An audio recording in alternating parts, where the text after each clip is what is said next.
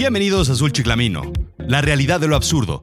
Yo soy Rodrigo Job y en esta ocasión vamos a hablar de Dante, el infierno y el cuarto informe de gobierno.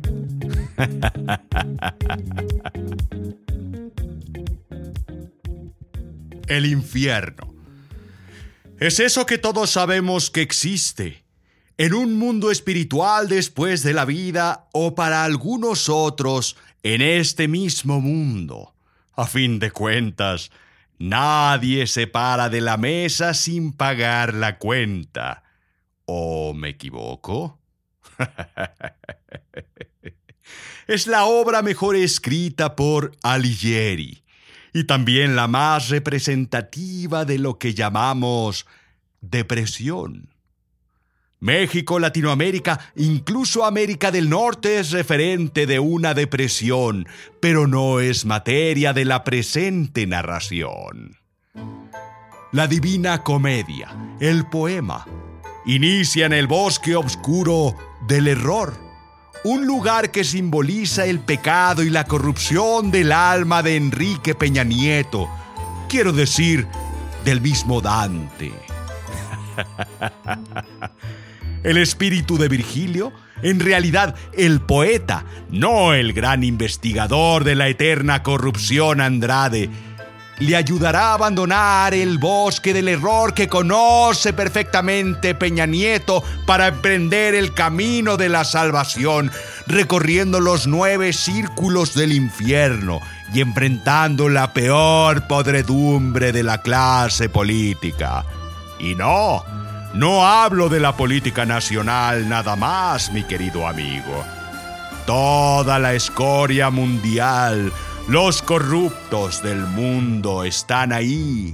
Los mentirosos, los fraudulentos, los que prometen para solamente cumplir sus oscuros intereses personales, los usureros y los lastres.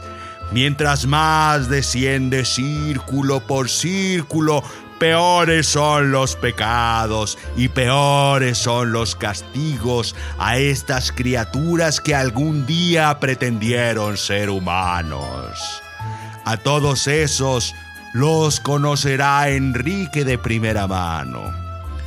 Ambos se encuentran en los límites de la sede del Palacio Nacional, quiero decir, del infierno, cuyo letrero decía más o menos, por mí se va la ciudad del llanto, por mí se va el dolor eterno, por mí se va la condenada raza. La injusticia animó a mi sublime arquitecto, me levantó la divina potestad, la suprema sabiduría y el primer amor. Antes de mí no hubo nada creado, a excepción de lo inmortal y yo duro eternamente. Oh vosotros los que entráis, abandonad toda esperanza.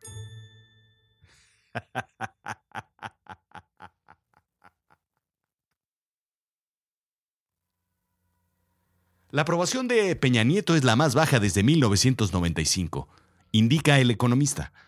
El índice de aprobación del presidente de México cayó al 23%, mientras el 74% desaprueba el trabajo que está haciendo el primer mandatario, el más bajo desde que asumió el cargo en diciembre del 2012.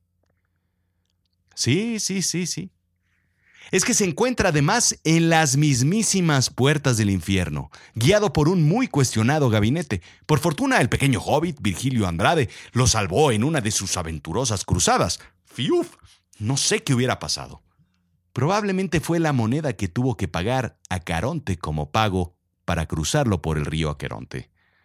Y es que si estuvieron de vacaciones en agosto, pues ahí les va el resumen.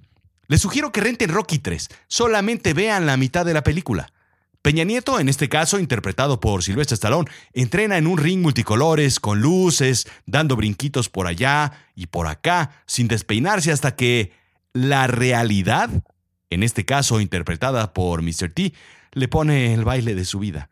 Y sí, ahora en la lona, Rocky, quiero decir Peña Nieto, hace cambios insuficientes en su gabinete dándole el beso de la muerte a Videgaray y dejándolo a la deriva, pues porque alguien tiene que tener la culpa.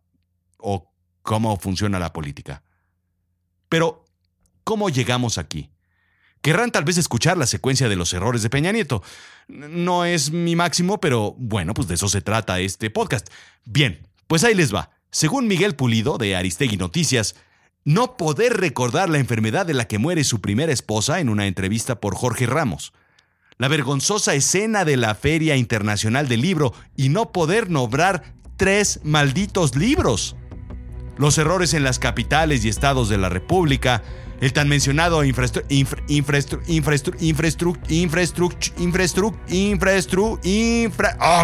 infrastructure y el paupérrimo inglés de un mandatario de este calibre. La señora de la casa y el desconocimiento de precios de cosas que, aunque mundanas, deberían ser el día a día de un presidente de un país del tercer mundo. Y coincido en realidad con Pulido en este caso. Lo que verdaderamente me incomoda es la falta de cultura de alguien a quien debería yo respetar y admirar. Y que no lo hago. De alguna forma, estos asuntos no están reñidos con la ley y la rectitud, con la honestidad. Errores de estilo, eso sí. Pero algo grave, algo grave, muy grave es una Casa Blanca, que llaman error de percepción. Y un departamento en Miami. Anda, hombre, si fue un favor de un amigo a otro.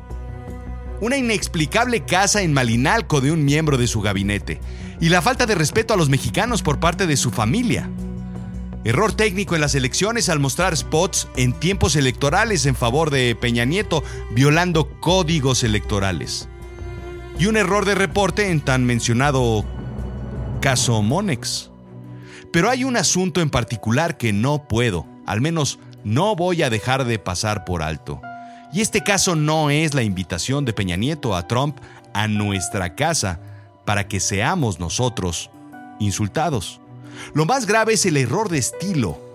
En una institución educativa cuya doble responsabilidad es formar profesionales, pero también formar personas rectas y éticas.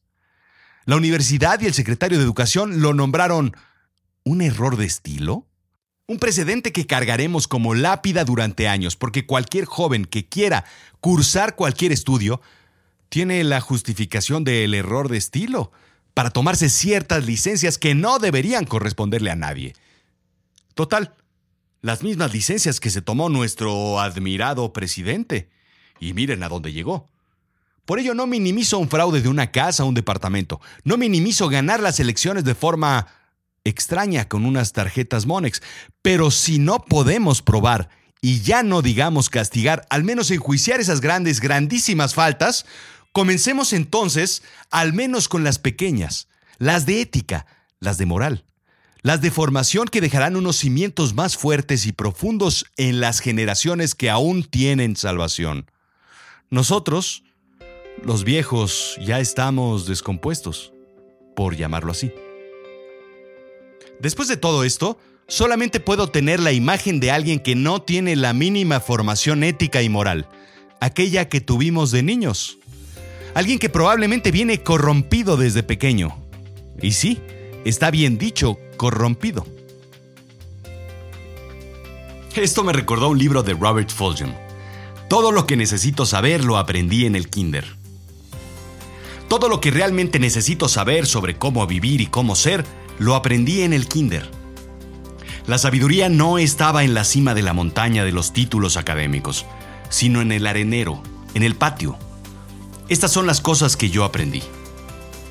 Compártelo todo, juega sin hacer trampas, no le pegues a los demás, pon las cosas en su sitio, donde las encontraste, arregla tus propios líos, no tomes las cosas de otros, di lo siento cuando hieres a alguien. Lávate las manos antes de comer, jálale al baño. Las galletas y la leche fría son buenas para ti. Vive una vida equilibrada. Aprende algo, piensa algo. Dibuja, pinta, baila, juega y trabaja algo todos los días. Toma una siesta cada tarde. Cuando salgas al mundo, ten cuidado con el tráfico. Agárrense las manos y permanezcan juntos. Estate atento de las maravillas. Recuerda la pequeña semilla en el vaso, las raíces van para abajo y las plantas crecen hacia arriba. Y realmente nadie sabe ni por qué, pero nosotros somos igual que eso. Los peces de colores, los hámsters, la tortuga, incluso la primera semilla del vaso, se mueren. Así que también lo haremos nosotros. Y recuerda los cuentos y la primera palabra que aprendiste, la palabra más importante del mundo. Mira. Todo lo que necesitas saber está ahí, en alguna parte. Toma cualquiera de estas normas y ponla en los sofisticados términos de los adultos y aplícala en la vida de tu familia o en el trabajo, al gobierno o al mundo, y seguirán siendo verdaderas, claras y firmes. Piensa que una sociedad es mejor si todos nosotros, el mundo entero, tiene leche y galletas a las 3 de la tarde y luego se echan una siesta con nosotros en las colchonetas. Y si todos los gobiernos tienen siempre como política básica colocar las cosas en su sitio y arreglar sus propios líos, ¿lo comprobarás? Te darás cuenta de que es cierto, y no importa cuál sea tu edad, que cuando sales al mundo, lo mejor es darse la mano y permanecer todos juntos. Esto fue Azul Chiclamino, la realidad de lo absurdo. Yo soy Rodrigo Job y recuerda seguirme en Twitter, Rodrigo-Job.